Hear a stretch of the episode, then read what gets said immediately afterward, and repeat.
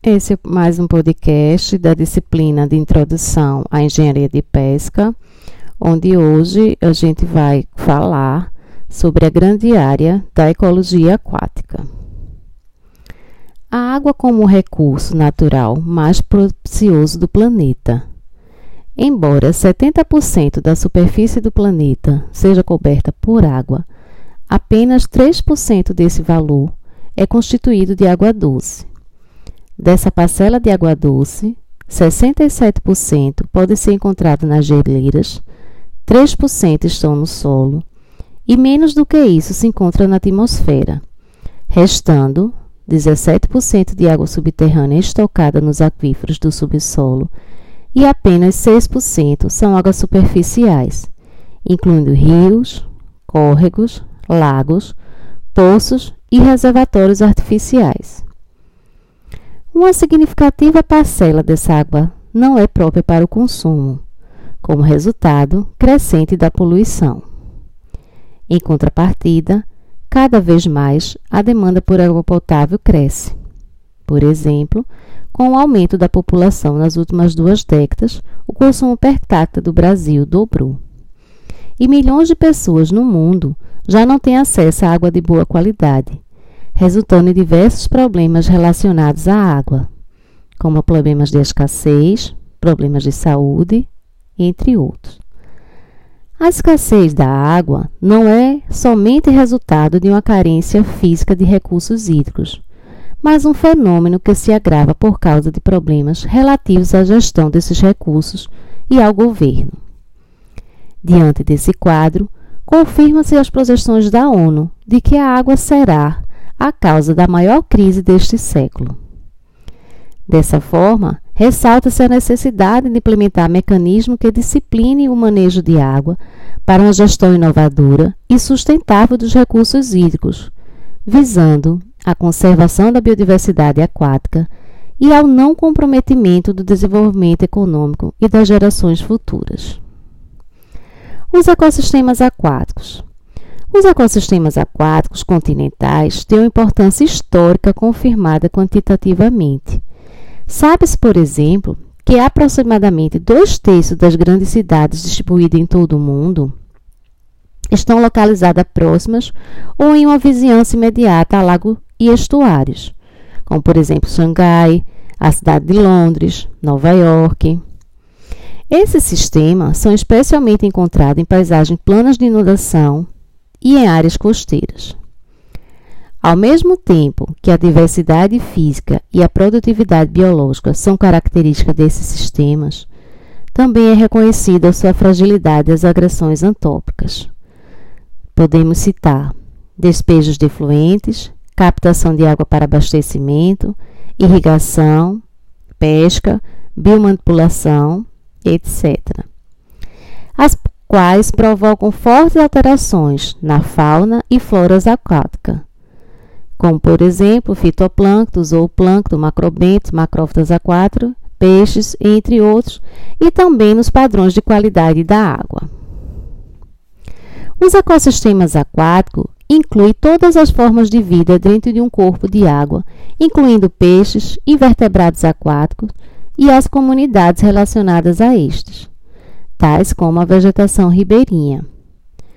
Os dois principais ecossistemas aquáticos são o ecossistema marinho e o de água doce. As funções do ecossistema aquático incluem reciclagem de nutrientes, purificação de água, atenuação de cheias, recarga da água subterrânea e fornecimento de hábitats. Para se manter um ambiente aquático saudável, a saúde global do sistema deve prevalecer sobre as demandas de qualquer usuário. Mudanças ambientais podem pressionar a ecologia aquática, por exemplo, mudanças na temperatura e fluxo da água, ou ainda a introdução de toxina e de espécies de natureza diferente.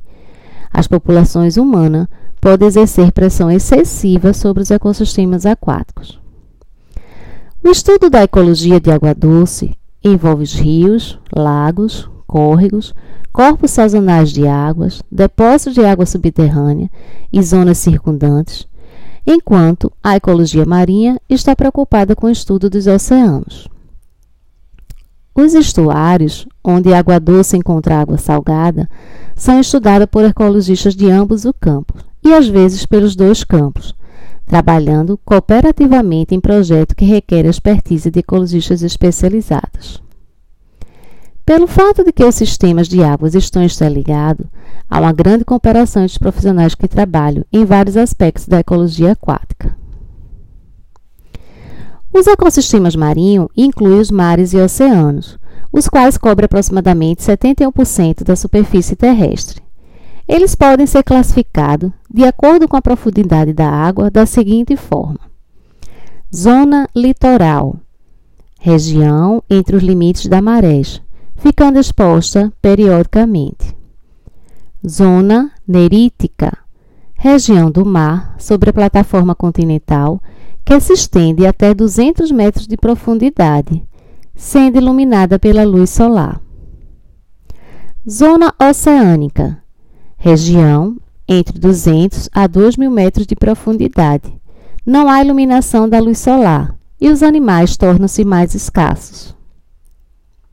E zona bêntica corresponde ao fundo do mar habitado por algumas espécies. Os mares e oceanos também são classificados conforme as suas zonas que recebem ou não os raios solares. Zona fótica região que recebe luz do Sol suficiente para a fotossíntese dos seres produtores aquáticos, zona afótica, região sem incidência de raios solares e habitada apenas por seres heterotróficos. Os ecossistemas de água doce englobam os córregos, lagos, lagoas, geleiras, reservatórios subterrâneos e rios. Eles podem ser classificados das seguintes zonas: Zona úmida ou alagado, áreas de solo saturado com água que abrigam a vegetação. São exemplos pântanos e brejos, quando associado ao ambiente marinho temos os manguezais. Zona lêntica, áreas de água com pouco fluxo ou paradas, como lagoas, lagos, poças e reservatórios subterrâneos. E zona lótica, área com água doce corrente, a exemplo dos rios, córregos e riachos. Existem ainda os estuários encontrados nas foz dos rios e que se unem aos mares. Eles apresentam como característica principal a mistura da água doce com a salgada. Pelo fato de receberem nutrientes do rio do mar, os estuários são os ecossistemas aquáticos de alta produtividade. Eu vou apresentar para vocês agora resumos de trabalho na área de ecologia aquática e engenharia de pesca. Primeiro exemplo: distribuição de larva de braico amazônicos, Pisces briconite, no entorno da Reserva de Desenvolvimento Sustentável Mamirauá. Esse trabalho ele foi apresentado em uma revista, publicado em uma revista em 2018, e ele traz como seu tema a conservação dos recursos pesqueiros no meio do Amazonas e como isso está relacionada ao conhecimento acerca dos estoques pesqueiros mais importantes, incluindo também a conhecimento sobre padrões de recrutamento e desenvolvimento dos primeiros é, estágios desse peixe. Segundo exemplo, larvas de peixes migradoras no rio Amazonas, implicação para a conservação e sustentabilidade dos recursos pesqueiros. Esse trabalho analisou a variação da mudança na distribuição temporal e espacial das larvas de três espécies de peixes de interesse econômico e de subsistência na região do Baixo dos Amazonas. Um terceiro trabalho, observações gerais sobre biologia, ecologia e reprodução em cativeiro do camarão pitu Macrobacter carcinus. Foram feitas observações sobre a biologia e ecologia, visando a reprodução em cativeiro do camarão pitu. Então, a partir desse contexto, de tudo que foi apresentado, a gente tem um esclarecimento acerca do que se trata a grande área da engenharia de pesca, ecologia aquática.